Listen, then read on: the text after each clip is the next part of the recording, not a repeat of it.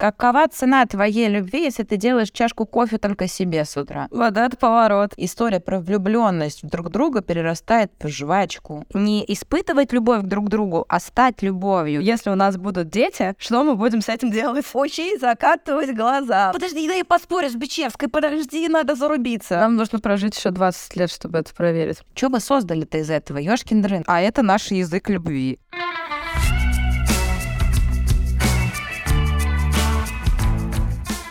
Всем привет! Это подкаст «Радио Аня». И мы сегодня собрались снова поговорить на троих, чтобы стартануть новый сезон. Мы все еще находимся в трех разных странах, в трех разных часовых поясах. Нам было очень сложно собраться, но мы смогли. Меня зовут Аня Букрей. Меня зовут Аня Бруевич. И я Аня Бичевская. Мы решили делать наш четвертый уже сезон. Вы представляете, какие мы взрослые? У нас уже четвертый сезон выходит. О любви. Потому что мы говорили весь прошлый сезон про утраты, и это было, конечно, полезно, глубоко, интересно, но местами тяжело. И кажется, любовь — это единственное, что можно противопоставить всем тем утратам, которые мы проживаем в жизни. Поэтому будем делать, надеюсь, что-то радостное, светлое, вдохновляющее и поддерживающее в этом сезоне. Да, и хочется понять вот эти все как бы языки и способы любви, вообще поисследовать эту тему, потому что как будто бы так часто это слово произносится, что оно как будто бы потеряло уже даже какой-то иногда смысл, какое-то заюзанное в некотором смысле,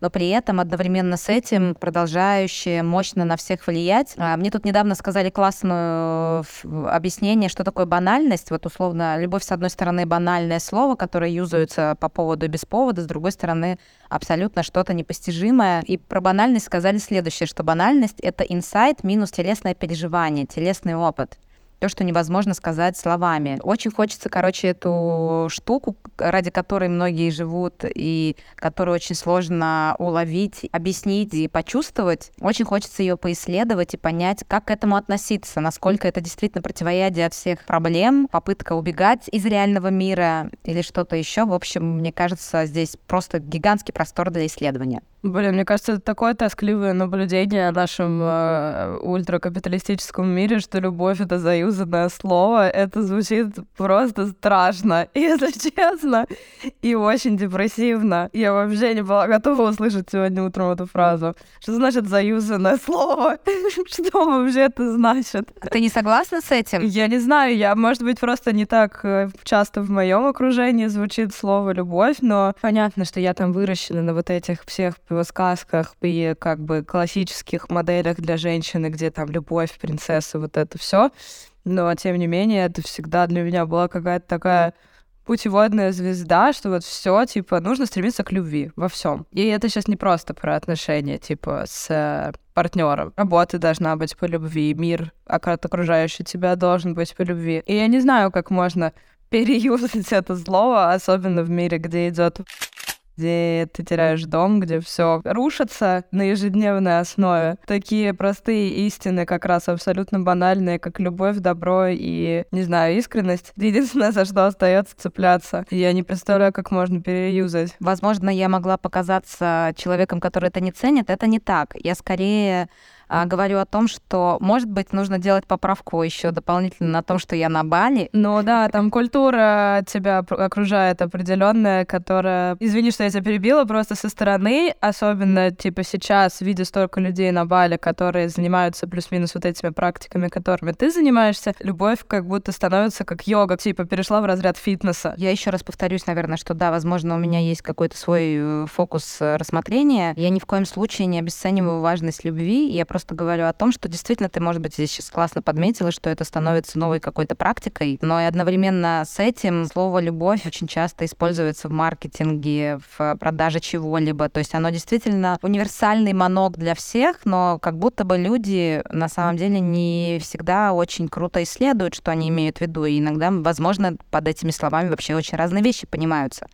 И поэтому хочется об этом поговорить. Ты права, и мне кажется, что это как раз и есть страшная вещь капиталистического мира, в котором мы оказались. Маркетинг там от слогана I'm loving it э, от Макдональдса, который до сих пор несменяемый абсолютно. И это стрёмно. Слушай, мне кажется, это вопрос личного исследования. Надо перестать перекладывать на маркетинг ответственность за наше восприятие слова «любовь», ну и вообще чего-либо. Хотя очень хочется, я понимаю, кто-то должен быть крайним. Но я согласна с тем, что для меня, например, слово «любовь» вообще само по себе, оно достаточно размыто. Это был мой первый инсайт, у меня есть татуировка на руке. Я всегда ставила любовь на первое место. Но это было настолько деструктивно для меня и для всех окружающих, что года в 24 я начала исследовать тему любви.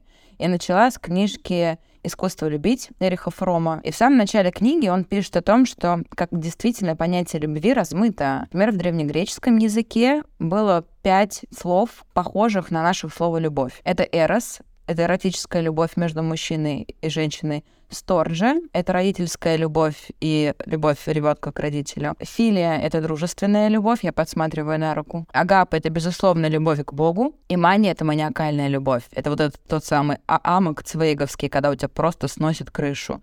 И смысл моей татуировки, например, в том, что здесь нет мании я для себя маниакальную вот эту вот э, любовь удалила из э, концепции любви. Мне хочется, наверное, сейчас, уже спустя практически 10 лет с момента этой татуировки, когда я вообще начала воспринимать как-то исследовать это чувство, посмотреть на любовь, ну, как не с высоты прошлого опыта, но посмотреть на это спустя 10 лет, потому что потом как бы я пошла в практику. Я, кстати, согласна с тем, что любовь — это практика. Это не умозрительная хрень. Ну, то есть, изучая по книжкам, ты можешь что-то для себя определить, но потом ты должен пойти и что-то сделать с этим. Но мне хочется спросить у вас, может быть, мы какую-нибудь классификацию придумаем любви сегодня? Ты, конечно, замахнулась на Вильяма нашего Шекспира. Мы сейчас тут как бы человечество бьется над этим уже тысячелетия, мы тут сейчас типа за часок определимся, а может даже за пять минут, новые категории любви. Ну, мне просто кажется, что правда, нам не хватает слов про любовь я буду продолжать занудствовать, вы так смотрите на меня, а я, мне кажется, несу какую-то веселую ахинею. Со время, когда я очень увлекалась Ошей, сидела тоже на бале и делала все то, что сейчас делает Бичевская. Откуда ты знаешь, что я тут делаю? Но мы догадываемся. Ну, блядь, меня воспринимает, давай так. Ну хорошо, нет, вообще ни хрена не понимаю, что делаешь. Это моя иллюзия и моя проекция на то, что ты там делаешь. Но я занималась духовными практиками на Бале, разными всякими. Наверное, кстати, не так глубоко, как ты, потому что у меня не было клевого комьюнити, в котором можно было бы здорово это делать. Мне понравилась у книги Оши идея о том, что есть вещи, о которых ты не можешь говорить, потому что у тебя слов нет для этого. Ты можешь показать человеку пальцем на Луну, но он увидит что-то свое. Он никаким образом не сможет приблизиться к твоему восприятию Луны, на который ты показываешь пальцем. Есть действительно центрообразующие вещи в нашей жизни. Почему я говорю, что любовь — это единственное, что нас спасает? Потому что на самом деле этот весь спектр эмоций, которые существуют между людьми, он противопоставлен тому, что более всему остальному, тому, что мы испытываем. Но я, знаете, что подумала? Уходя от теоретизирования, я поняла, что за время, пока мы решили делать четвертый сезон про любовь, я вошла в кризис брака. Вот это поворот. И, наконец-то, наш э, подкаст станет сюжетным. Я надеюсь, что я не разведусь к концу э, четвертого сезона такая. Мне кажется, вот это вот трансцендентное переживание ни хера не любовь. Мне кажется, есть реально в отношениях э, какие-то э, кризисные ситуации, когда ты должен пересматривать, что вообще ты понимаешь под любовью. Потому что все-таки мы живем в мире, когда любовь лежит в основе отношений. Если их там нет, то на кой черт, собственно, тогда нужны эти отношения?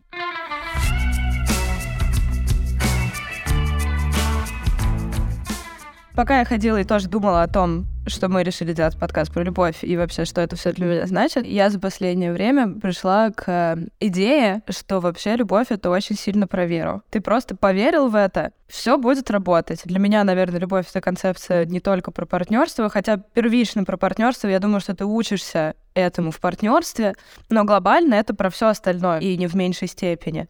И про город, и про жизнь, и про дело свое. И вот я сейчас э, смотрю на то, как мы с моим партнером здесь, мы в эмиграции, и мы отправились в эмиграцию вместе спустя типа 4-5 месяцев отношений. Мы строим новое дело свое, мы строим нашу семейную жизнь, мы строим эту жизнь в новом городе. И я понимаю, что мы оба просто дичайше в это поверили. И вот это чувство веры — это самое большое ощущение, которое сейчас нас ведет. Потому что, типа, если ты на секундочку начнешь в этом сомневаться, все, оно посыпется. Это не будет работать. То, с чего это начинается, это с решения. Я решаю, что я хочу построить жизнь с этим человеком, я решаю, что я хочу построить жизнь в этом городе, я решаю, что я хочу построить это дело, я в это дико верю, и это для меня, наверное, такое очень большое проявление проактивной любви, вот этой волевой которые из тебя исходят, и ты очень много делаешь, очень много вкладываешь себя в то, чтобы это все работало. Да, мир тебе в какой-то момент начинает любить тебя в ответ и поглаживать по головке, преподносить какие-то успехи, и отношения начинают складываться, и вдруг ты обнаруживаешь, что вы там ночью как-то ютитесь действительно в, в идеальной позе в кровати, и это все какое-то вообще превращается в романтическое кино. Но на самом деле нельзя забывать о том, что мы все проделали огромное количество работы для того, чтобы это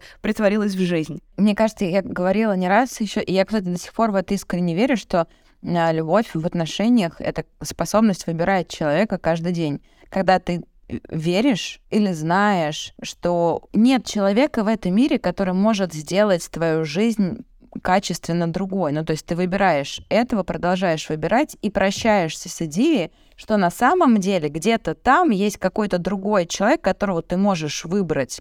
Ты говоришь, все, я уже выбрал, я продолжаю тебя выбирать изо дня в день. И даже если там кризис, как у меня сейчас в отношениях, потому что тяжело, ну реально до хрена чего, чего тяжелого свалилось, очень много вдвоем приходится тащить. Я все равно верю, что дело не в том, что ты мне не подходишь, а дело в том, что просто есть куча обстоятельств, которые нужно преодолеть, и есть куча моей внутренней работы, которую я должна совершить. И это как раз и про активность, и про зрелость, потому что я перестаю перекладывать ответственность за свою жизнь на других людей. Мне не нравится моя жизнь, потому что у меня херовый брак. Да нет, это bullshit полный. Дело не в партнере, дело в тебе. Я абсолютно согласна. И да, конечно, преодоление каждого кризиса. Первые там попытки настроиться в, в кровати, в постели, не в смысле настроиться в постели, хотя и в этом тоже, а именно как спать удобно, приводит к тому, что вы находите эту идеальную позу, как котики, потом вы не понимаете вообще, как можно спать по отдельности. И, ну, как бы это метафора, которая ложится на всю остальную жизнь. Слушайте, девчонки, правильно ли я понимаю, что для вас а, любовь — это всегда взаимный процесс с кем-то?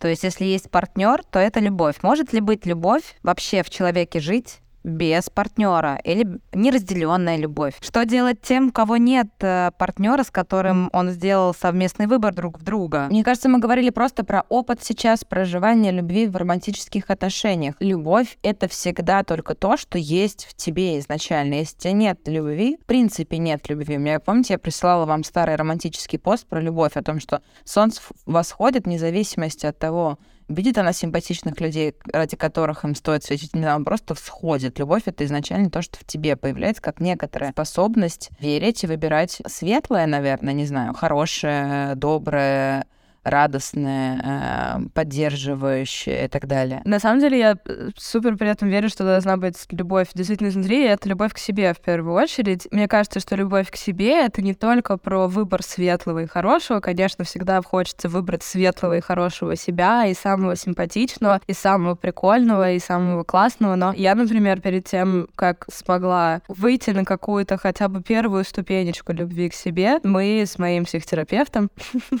которого, кстати, давно не упоминали в этом подкасте, очень долго учились э, полюбить себя, которое мне не нравится. Пьянство на вечеринках, некрасивое, уродливое, слабое. Эту себя тоже нужно было полюбить. И второе, что меня, Аня, еще э, в твоем, Аня Печевская, что меня в твоем вопросе как-то зацепило сейчас, что может ли жить в тебе любовь, если я правильно поняла, типа к другому человеку, а там неразделенная и так далее, я всегда очень сильно верила, что типа есть просто разные любови. Их вот может быть много к разным людям, и они все разные. И это не значит, что одна любовь превалирует над какой-то другой любовью, они все занимают какое-то пространство в твоем сердце, и, возможно, там пространство этого сердца со временем жизни расширяется. И я в какой-то момент, перед тем, как я зашла в текущие отношения, я э, какое-то продолжительное время была достаточно сильно и болезненно влюблена. Через спустя какое-то время моих текущих отношений я поняла, что я вообще забыла. И типа и свои чувства к тому предыдущему человеку, и как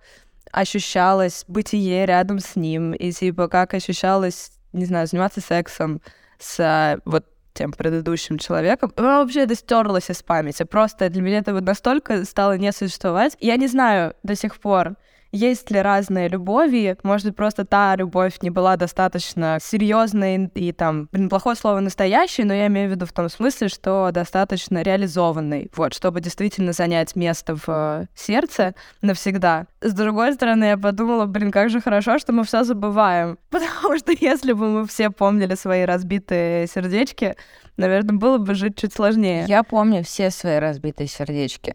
Но может быть, тебя поэтому кризис. Нет, но помню не как, типа... Абьюзинг, абьюз. Не, не, не, я, я помню не как это, типа...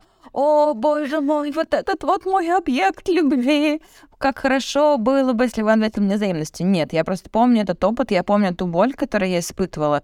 Я не помню, я уже где-то взяла это у психотерапевтов или каким-то образом сама к этому пришла, но мне очень нравится концепция, которая есть сейчас у меня в голове относительно неразделенной любви, что на самом деле это любовь к себе нереализованному. Ты находишь человека, который обладает качествами, которые тебя восхищают, которых, как тебе кажется, у тебя нету, ты еще делаешь суперпроекцию. Я адекватно понимаю, что во всех моих историях э, неразделенной любви не было другого человека. Я про них на самом деле ничего не знаю. Там была моя проекция, идея о другом человеке, в которого я влюблена, влюблена. И мне казалось, что он вот такой, какой-то там, допустим, творческий, коммуникабельный, магнетический. И это все на самом деле про меня. Это вообще не про этого человека. Я даже не знаю, какой он. Я не успела построить с ним отношения. Это была моя вытесненная часть, которую я не могу саму себе забрать и полюбить ее в себе. И вот мне кажется, что финально заканчивается история разделенной любви, когда ты говоришь, да это мое, это я магнетическая, я охренительно креативная, талантливая — и вот оно мое, я могу действовать, исходя из этого. И тогда ты потом уже можешь идти и строить отношения с каким-то человеком, который вообще не про твою проекцию на него. Это очень мощно, это очень круто, то, что ты сейчас сказала. Это в книжке, опять же, в нашей любимой «Перевал в середине пути», это еще мэчится также с тем, что рассказывает Эстер Пирель, суперисследователь отношений. Я не знаю, упоминала я ее уже в СУе или нет, но она просто офигенно крутой исследователь и психотерапевт, который разбиралась в изменах. И я прочитала ее книжку с э, кликбейт э, названием на русском «Право налево». Если бы мне ее не, не порекомендовали, я бы, конечно, никогда такое не стала читать, потому что странное название. Но оказалось, что это офигительное исследование того, насколько сейчас нагружены человеческие отношения, романтические, брак и так далее, что никогда во все время как бы проживания человечества мы так много не накладывали ожиданий и ограничений в некотором смысле на человека рядом с собой. И для меня вот эти высказывания про то, что люди изменяют, потому что они идут оживлять себя, либо интегрировать какие-то свои части, которые не находят воплощения в текущих отношениях. Вторая история из перевала в середине пути, где говорится о том, что, по сути, единственный способ любви — это действительно осознать, что а, ты ищешь в другом человеке именно то, что тебе нужно развить в себе, и реализовать э, это, мы соединяемся со своими как бы там теневыми сторонами, нераз... нереализованными сторонами в своей жизни.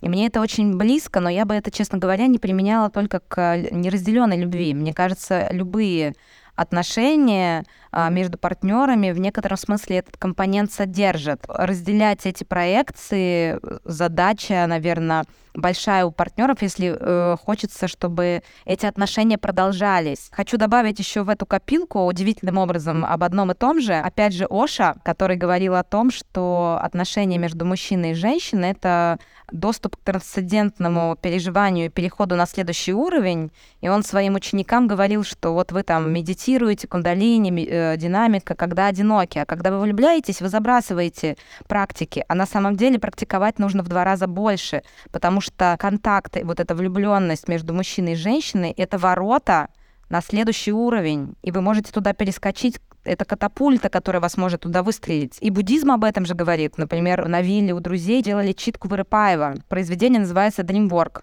Там рассказывается в том числе тоже про отношения между мужчиной и женщиной. И там тоже очень крутая история, что говорится, что если мужчина и женщина в любви встречаются только для того, чтобы любить друг друга, то это заканчивается достаточно быстро. И отношения уходят либо на какой-то бытовой как бы уровень, либо люди расходятся. Но на самом деле люди встречаются для того, чтобы вместе превратиться в любовь. Не испытывать любовь друг к другу, а стать любовью, источником любви для гораздо большего количества людей и существ на этой планете. То есть только тогда у этого не будет конца. Во всех других случаях у этого есть завершение. И мне вот кажется, что это все как бы об одном, действительно о том, что источник любви в тебе, а другой человек лишь триггер, он открывает твою шкатулку с драгоценностями твоей души. И нам же нравится, может быть, даже не другой человек, а состояние рядом с ним. Какие мы рядом с, с этим человеком. Нам нравится любить себя в этом состоянии. Это, конечно, крутая вещь, и это та рекламная, как бы продающая фраза, которая меня подкупила с тантрой, когда э, мне это подали как то, что можно достичь состояния влюбленности без объекта любви. То есть ты как бы занимаешься сексом со всем миром, но сексом в каком смысле, что ты, по сути, проект ты любишь, вот то, что ты говорила про работу, Анют, а, как бы ты э, для того, чтобы сделать проект, ты должен его захотеть. В некотором смысле даже можно сказать сексуально. Ну, мы это не различаем, но у тебя должно как бы желание быть э, практически близкое. Либидо. Да, как бы мы человеком вдохновляемся, восхищаемся, там тоже как бы близкое к этому состояние энергетическое. Там тантра, она говорит о тотальности, о том, что танцуешь, танцуй так, как будто бы никто не видит. Разговариваешь с человеком, ни на что не отвлекаешься, ты в этот момент типа с этим человеком в едином пространстве. Я уж не знаю, если честно, это прям тантрические это знания или... Потому что сейчас все отовсюду приходит, но и пофигу, в принципе, откуда. Главное, что что-то оседает, и оседает э, хороший хорошие, правильные, мудрые слова.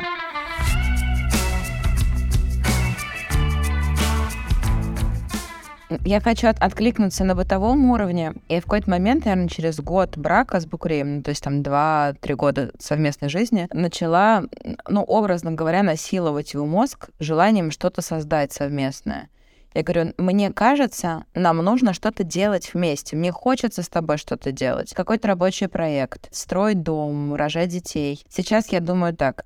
Я искренне думаю, что два человека, которые влюбились друг в друга, что-то создали, должны потом дальше что-то создавать. Почему я не очень верю в браки без детей? Ну или браки без какого-то общего совместного дела, идеи, я не знаю, там, Кюри, которые создавали там и меняли мир. Потому что в какой-то момент история про влюбленность друг друга перерастает в жвачку. Нужен какой-то следующий уровень, который открывается, когда вы начинаете вместе обрастать идеями о том, что вы что-то создаете. Помните фильм «Выживут только любовники»? Да, да, да. Ну вот это же утопическая картина, когда вы тысячелетия влюблены в друг друга. Но здесь важно отметить, что «Выживут только любовники», они не жили вместе. Вспомни, что он приезжает к ней в Марокко, по-моему, и они типа а там встречаются какой-то последний раз в жизни, а до этого они не виделись какое-то количество лет. Это немножко другая модель. Наверное. Но, например, мне его не хватило для реалистичности. Может быть, она и захватывает дух, какие-то, знаете, картинки, которые нам хочется. Вот эта вот идея вечной влюбленности, когда вы вечно взбудоражены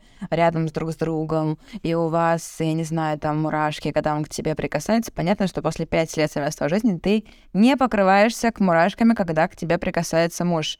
Но как бы нужно чуть-чуть больше прикосновения, чуть более конкретных для того, что появились мурашки. Мне, например, в этом фильме не хватило идеи о том, а что вы вот в тысячелетии существуете, вы влюблены друг в друга, у вас есть эта энергия, либи либидо, стремление. Что вы создали-то из этого? Ёшкин дрын, вы столько лет вместе. Слушай, но ведь создается, вот я сейчас э, как человек, который типа исследует условно инь-янь, энергию. Не хочется это называть мужско-женскую, потому что сразу куча тоже ограничений там в сознании эти слова формируют. Но создавать это не всегда физически проявленные вещи. Да, может, они, я не знаю, создавали среду. Мы не знаем, как они меняли людей вокруг себя. Я вот начинаю все больше и больше это замечать, что условно проявление яньской энергии, да, там энергии действия, это создание вот условно инфраструктуры. Если, например, на примере вечеринки это сделать, да, там купить вина, купить еды, как бы, чтобы было, а, чтобы было все организовано, музыка классная, там, не знаю, в туалете была туалетная бумага, условно. А чтобы эта вечеринка по-настоящему удалась, тебе нужно туда душу внести, и это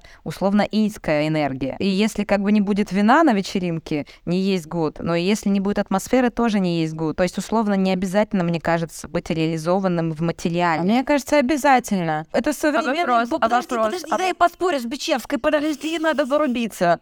Мне кажется, это современный bullshit. Мы люди, мы же, давайте прям точка А. Типа, я человек, у меня есть душа, дух, мышление, но я живу в материальном мире. Мне кажется, концепция того, что я сейчас забью на материальный мир, вообще не обязательно тут что-то проявлять, это эскапизм чистой воды. Если ты живешь в материальном мире, вся твоя деятельность и твоя любовь должна быть тут проявлена. Какова цена твоей любви, если ты делаешь чашку кофе только себе с утра? Ну, я образно говорю. А вопрос, а вот две чашки кофе ты делаешь с утра, это считается делать что-то вместе?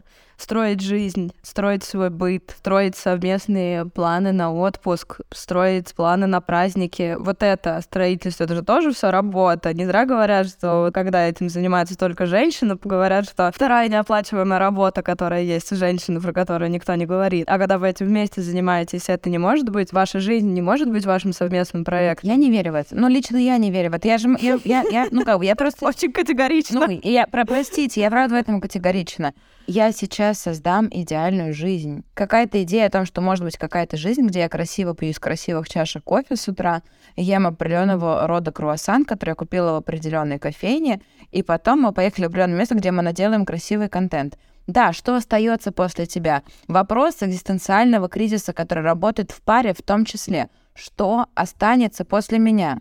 После нас. Ты сейчас описала не совсем то, как мы с тобой, например, действительно видим построение совместной жизни и совместного быта, потому что ни я, ни ты явно как бы из идеальных чашек кофе не пьем, и определенный круассан не едим, и потом не едем в определенное место, чтобы делать контент. В смысле? Что я не еду. Извини, пожалуйста. Окей, ладно. Но я к тому, что, типа, это, ну, очень поверхностное отношение к совместной жизни, построить совместную жизнь, мне кажется, очень сложно. Вот у меня сейчас прям мы в новом городе, и мы вроде как бы получили здесь вид на жительство на три года, вроде как бы мы можем здесь остаться и прям построить жизнь. Три года. И вот мы ходим, смотрим эти пустые квартиры. Во-первых, очень сложно решиться, построить жизнь и привязаться. Во-вторых, как строить эту жизнь. Это очень много сил, это очень много денег, это очень много ресурса внутреннего, это очень много договоренностей о том, как это все будет выглядеть. Легче, конечно, переезжать, типа, каждые полгода из одной мебелированной квартиры в другую. Построить жизнь — это страшно сложно. Не страшно. Очень сложно, я согласна, вообще бесспорно. У меня, знаешь, появилась такая привычка. Здесь на первом этаже тоже живут люди. Первый этаж, он как бы большие окна, и ты можешь ко всем заглядывать в окна. По сути, подсматривать за чьей-то жизнью. И вот когда вечером ты идешь по улице, все окна горят, и ты заглядываешь и подсматриваешь. Появилась такая привычка мечтать как бы о том, что вот однажды это одно из этих окон станет нашим. Но как бы чел столько надо всего сделать для того, чтобы это окно стало нашим. Поэтому проект совместной жизни, блин, это вообще не про контент и круассаны. Мне кажется, это ультра как бы сложно. Далеко не все с этим справляются. Очень сложно как бы как раз отключиться от условно проекта совместной работы и переключиться на проект совместной жизни. Потому что мы, например, сейчас гораздо больше в проекте совместного дела, чем в проекте совместной жизни. При этом всем еще вопрос, а типа, а как ты выстроишь эту совместную жизнь? Хорошо, не хочешь, типа, круассаны и чашки. Ты можешь каждый год переезжать в новую страну. Это будет проектом твоей совместной жизни. Или ты можешь построить э, какой-то дом в лесу и выбрать аскетизм, например, это тоже может быть проектом совместной жизни. У этого столько разных вариантов, как и у твоей работы, по сути. Я просто супер топлю за то, что наше конвенциональное видение совместной жизни, да, учеба, школа, университет, работа, брак, умер, оно, во-первых, само по себе насыщенное, во-вторых, оно не всегда не, не только такое может быть, и в этом очень много работы. Я, я можно сейчас откликнусь? Мне кажется, что я абсолютно согласна со всем, что ты говоришь. Это очень сложно ответить на вопрос, кто я, как я хочу, чтобы строилась моя жизнь, где я хочу жизнь и так далее. Наверное, я сейчас вижу это как этапы. Есть первый этап, вы знакомитесь, решаете, что вы хотите вместе что-то строить, пробуйте, понимаете, что вроде ок, дальше вы строите. На этот момент надо понять, кто я, как я хочу жить, на каких я наволочках хочу, ну, вот сделать вот это все того, что касается жизни. И потом то, о чем я говорю, я, я, я же начала говорить, что я начала компостировать мозг Букурию, года через 2-3 совместной жизни. Видимо, появился ресурс. Видимо, идея о том, как, как мы живем, была уже закрыта. Ну, то есть я понимала, как мы живем. Мне было комфортно, интересно, здорово, это отвечало мо- моим потребностям. И появился вопрос, окей, что мы оставляем после себя, что мы вместе делаем.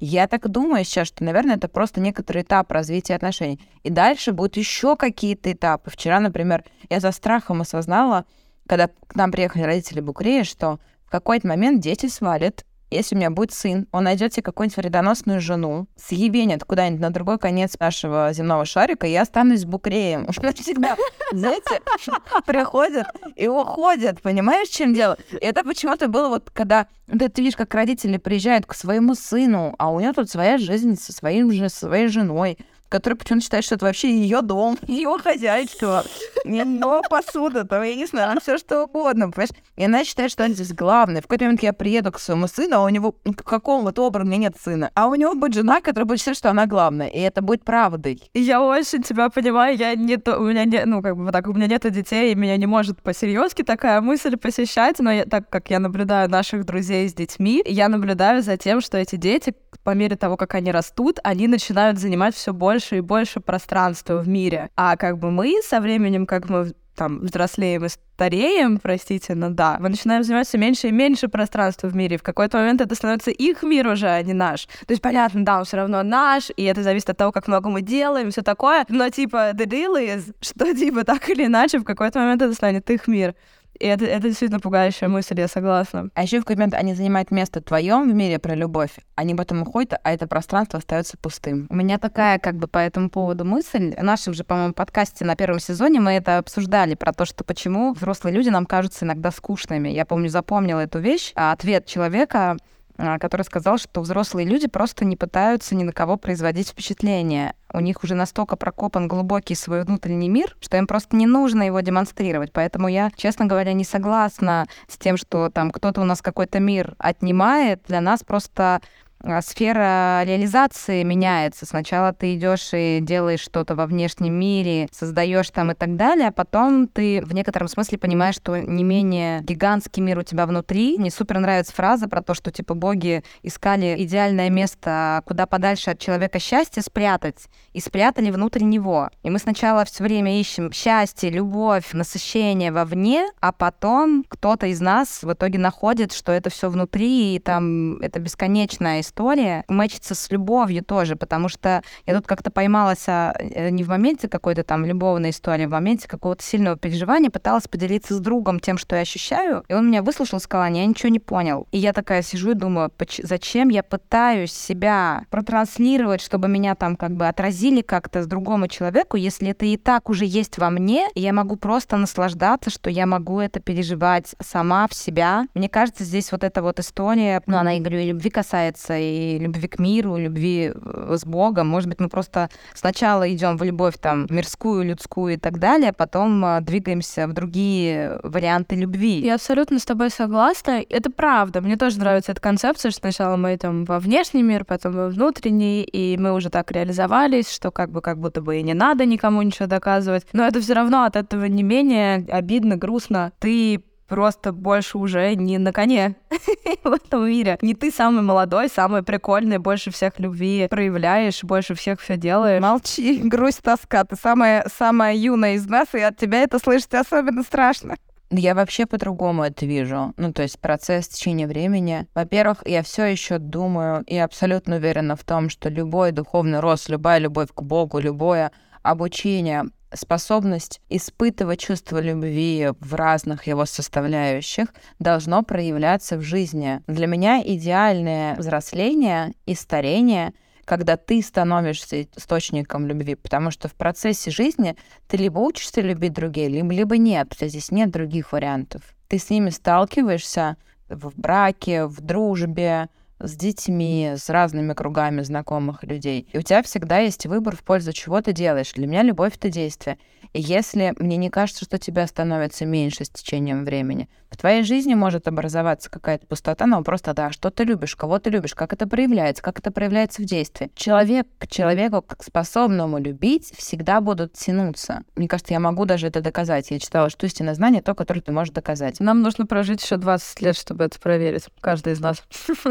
Э, вопрос того, что ты веришь. Я там всегда, когда мы говорим про какие-то идеалы, папа говорит, ты долбанная идеалистка. Ну, типа, так не бывает. Я говорю, окей, хорошо, так не бывает но должна быть какая-то большая цель, к которой ты идешь. Если ты вообще сносишь все идеалы, тебе некуда двигаться, ты не видишь горизонта, ты не понимаешь вообще, к чему идти. Для меня идеал — это, по-моему, в интервью с э, поэтессой нашей прекрасной Вера Полоскова. У нее спрашивали про рождение детей, а у нее же трое детей. И она говорит, это удивительно, когда у тебя рождается каждый новый ребенок, у тебя сердце расширяется. Ты вообще не знал, когда у тебя рождается один ребенок, ты думаешь, господи, как во мне может уместиться столько любви? Когда в тебя рождается еще ребенок, ты узнаешь, что ты вот это пространство сердца не начинаешь делить на двух. Оно просто у тебя увеличивается еще в два раза. Рождается третий, и оно еще увеличивается в три. Ты становишься больше. Вот эта история жизни и любви для меня. Не только про детей. У тебя ты учишься любить мужа своего, учишься любить совершенно в разных условиях. Когда он бесит тебя невероятно, меня так, так бесит Букрейна, что мы шерим каждый день ответственность за ребенка, за родителей, за квартиру, за переезд, за работу. Я еще накладываю на него ответственность за свою жизнь. И иду к психотерапевту, потому что я что? Потому что я молодец. А, когда ты учишься любить родителей своего мужа, когда ты учишься любить всю свою семью, ты расширяешься. Но когда ты широкий, как ты можешь остаться пустым, если в тебе так много любви? Вот это мой идеал, я хочу туда идти. Это очень хороший концепт. Мне тоже нравится.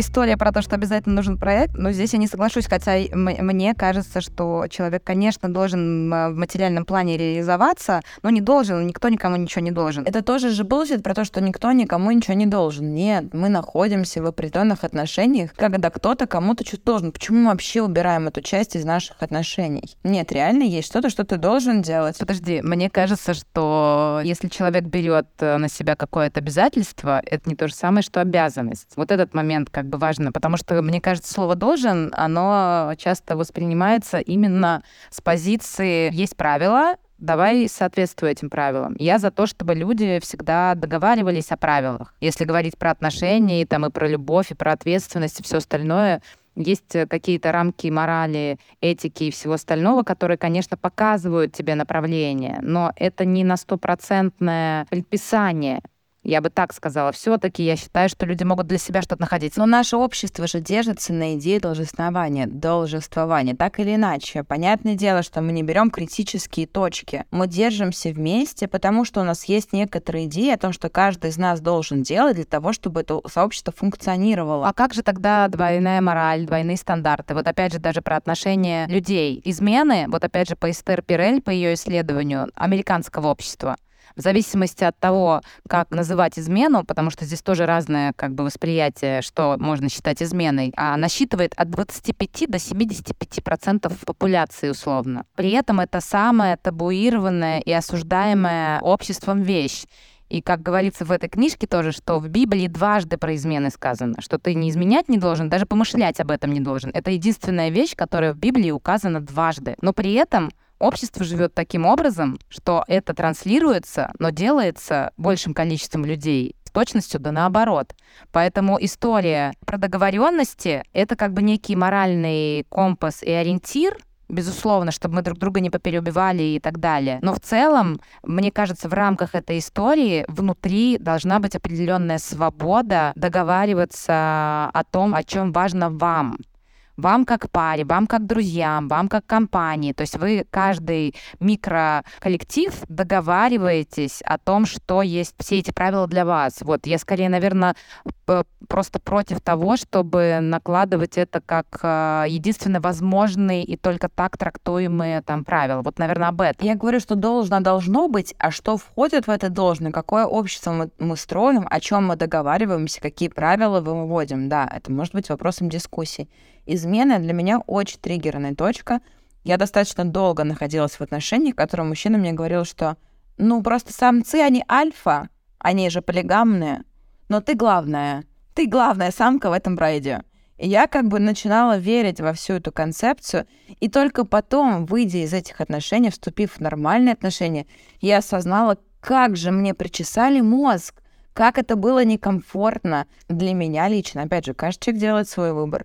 Но какой же это обман самого себя и другого человека, когда ты на самом деле не делаешь тот самый выбор, о котором мы сегодня говорили в начале. Ты продолжаешь искать и не выбираешь, и не, не начинаешь расти в этих отношениях. Я надеюсь, мы сделаем выпуск, посвященный изменам, потому что на самом деле нужно, наверное, сказать, что я достаточно здесь консервативна. Я считаю, что в отношениях измены быть не должно. Это ненормально для меня, потому что тогда вы не растете вместе, вы просто бежите куда-то. Ну, вы сбегаете и не решаете проблемы здесь. Вот и все, что происходит. Мне не очень понятно, зачем это нужно. Вы можете об этом договориться, о том, что вы сбегаете и ищете решение своих каких-то там, я не знаю, штук на стороне. Вопрос, зачем? Мне кажется, очень клевой концепцией оставаться вместе и вдвоем. И, наверное, может быть, не зря все-таки эта тема нам предписывает попытаться быть вместе. Ну, я бы сказала это так. Попытаться все-таки пройти вдвоем какого-то рода путь, потому что что просто не скиповать задачки, которые к тебе прилетают. Ты знаешь, вот опять же в книжке Эстер Перель, простите ради бога, что я ее и, и так и сяк э, транслирую, у нее, кстати, очень классно подмеченная вещь про то, что вот у нас условно измены стали вот таким вот э, неприемлемым для общества поведением, но на самом деле в отношениях между людьми столько всего того, что может быть еще похлеще, обесценивание, отсутствие уважения, закатывание глаз, но при этом это внутри отношений воспринимается вариативностью отношений. Кто-то даже умудряется говорить о том, что вот там смотришь, а у людей там реально пассивно-агрессивные отношения, и как бы там вообще ни поддержки, ничего, а люди говорят, а это наш язык любви. Подожди, то есть ты готова принять тот факт, что измена это окей, мы просто об этом договорились. А если мы договорились обращаться друг к другу, эй, говно, принеси мне тапок, то это не их язык любви. То так нельзя, то так не должно. Погоди, погоди, я, во-первых, не говорила ни то, ни другое, что ты мне сейчас приписываешь. Во-первых, я не уступаю за измены, если вдруг тебе так показалось. Я говорю только о том, что если этим страдает условно 75% популяции, то это вряд ли паршивые овцы. Это что-то говорит о нас,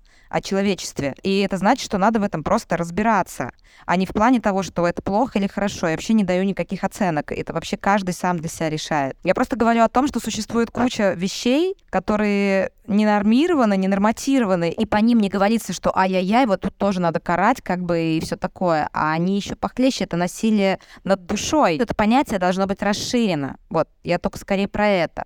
И я не моралист здесь, как бы кого-то там, я не знаю, оценивать и говорить, да, вот я там я еще слишком мало живу для того, чтобы об этом говорить. Вот еще пару сотен лет проживу, потом, может, обсудим.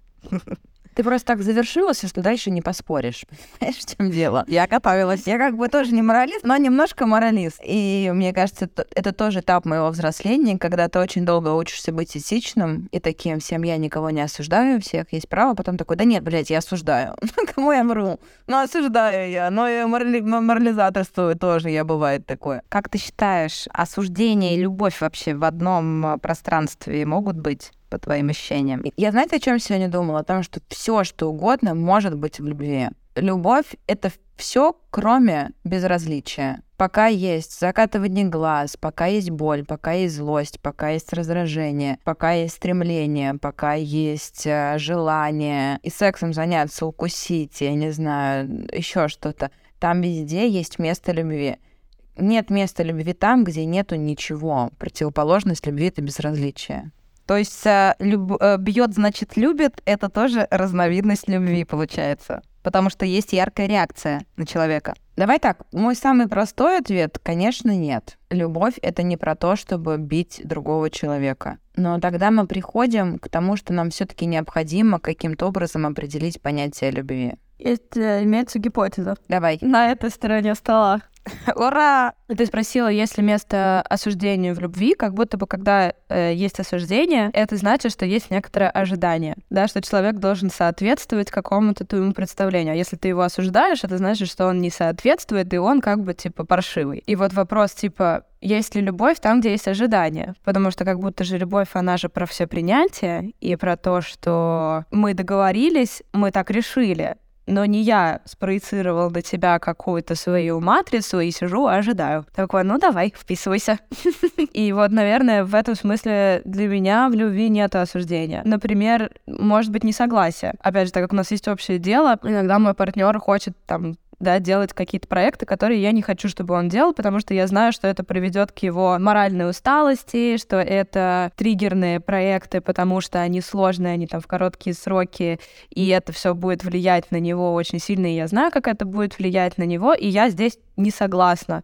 Но я не могу сказать, что я его осуждаю за то, что он их все-таки берет. Нет, мне, как бы, несмотря на то, что это влияет на нас напрямую, я все равно стараюсь это принимать и учиться с ним жить в его разных состояниях. Потому что если человек хочет сделать стадион за 10 дней, ну хорошо, делай, я посмотрю на тебя, похожу вокруг. А я иногда осуждаю, ну то есть, я не знаю, когда человек прям реально работает, упарывается и не видит ни меня, ни свою дочку. я прямо осуждаю, я закатываю глаза вот так вот, они делают просто оборот, понимаете, по моему, по моей черепной коробке. Я тебя слышу, мне кажется, очень похожа, да, ситуация на то, что у нас происходит от себя, но а, у вас есть фактор ребенка. Я, честно говоря, вообще не знаю, как это все разруливается, когда есть фактор ребенка, потому что у меня встает сразу же вопрос. Хорошо, вот ты так любишь работать, ты берешь э, любую возможность. Я тебя очень уважаю за то, что ты сейчас берешь любую возможность и готов, типа, упороться в 10 дней, сделать стадион, там, чтобы заработать нам кучу денег и обеспечить стабильность на какое-то время. Но если у нас будут дети, что мы будем с этим делать? Ничего. Учи закатывать глаза туда до ушей. Да нет, ну, нет, понятное дело, что есть какие-то выходы. Когда ты сама с собой такая, ну я же люблю этого человека, я хочу ему добра, да-да-да-да, ты можешь пойти поговорить, я не знаю, еще что-то, понимаешь, что не очень важная ситуация, ты входишь в положение. Но мы будем честны, мы людям, я против идеал, ну как бы, я за идеалы, но против попытки идеализирования всего того, что с нами происходит. Может быть, да. то, что там остается, это уважение, вернее, не то, что там остается, а то, на чем это держится, это уважение. Ты, да, ты можешь раздражаться, ты можешь не соглашаться, но ты продолжаешь уважать. Ты не можешь э, начать обесценивать этот выбор человека, потому что мне кажется, что там, где вот есть вот это обесценивание, наверное, там любви уже сильно меньше, чем хотелось бы в любом случае. Я, например, иногда чувствую, что меня обесценивают в отношениях, просто потому что не понимают или, например, чувствуют ответственность за меня, за мою жизнь, и право падают в чувство вины, хотя хотят немножко обесценить какие-то мои переживания и выборы, потому что очень сложно их нести. Я к тому, что, может быть, отношения, давайте не будем называть это любовью, потому что, наверное, любовь все-таки это определенное состояние души, состояние стремления. Но отношения, в которых может главенствовать любовь, все равно иметь кучу разных и негативных состояний, стремлений, переживаний, всего остального. И обесценивание, и агрессия, и ссоры, и еще что-то. Любовь это как некоторая точка, к которой ты возвращаешься который ты можешь вернуться такой, почему я вообще выбрал этого человека, почему я до сих пор с ним нахожусь. Вот, мне кажется, это вот так, потому что, да, я говорю, ну, обесценивание в нашей семье тоже есть. Я могу обесценить работу Никитоса, хотя она для него важна. Мы живем за счет того, что он работает. Он может обесценить мои переживания и беситься. Он такой, блядь, научилась такими словами, что я опять тебя обесцениваю. Я говорю, да, ты опять меня обесцениваешь. И это тоже есть. Там дофига всего.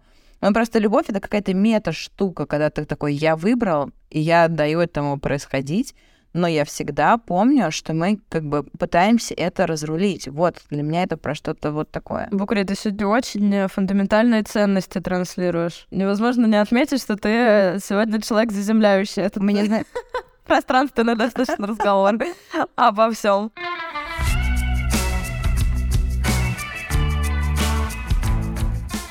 Круто, что мы вообще идем в это исследование. Очень часто мне кажется, что люди действительно, ну вот они живут, у них там случается любовь, они любят или не любят, они без любви проживают всю жизнь. Изучить это с антропологической точки зрения мало кто в это идет. Сейчас так много книг на эту тему, так много исследований, что кажется, это супер время когда можно вообще понять, почему человечество помешано на, э, как бы, на любви, да, что это вообще для нас, о чем это, это здоровско. Мне нравится то, что мы решили в это пойти, потому что, мне кажется, мы можем и себе гигантскую пользу принести, и рассуждая об этом, может быть, расширить э, представление других людей, и мне дико это э, импонирует. Ура! Это был э, подкаст «Радио Аня». Все, что вы слышали, было сказано с любовью. И может быть использовано против нас. Поставьте нам сердечки. Увидимся скоро!